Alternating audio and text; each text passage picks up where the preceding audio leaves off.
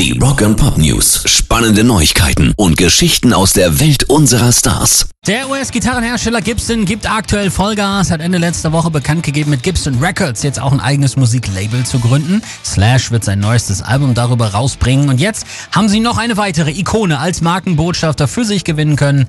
Kirk Hammett spielt jetzt auch offiziell nur noch Gibson.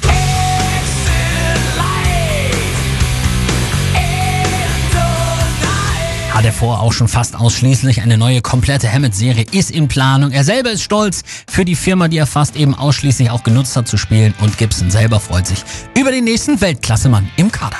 Rock and Pop News. Einen echten Knaller und das im wahrsten Sinne des Wortes gibt's jetzt bei Journey.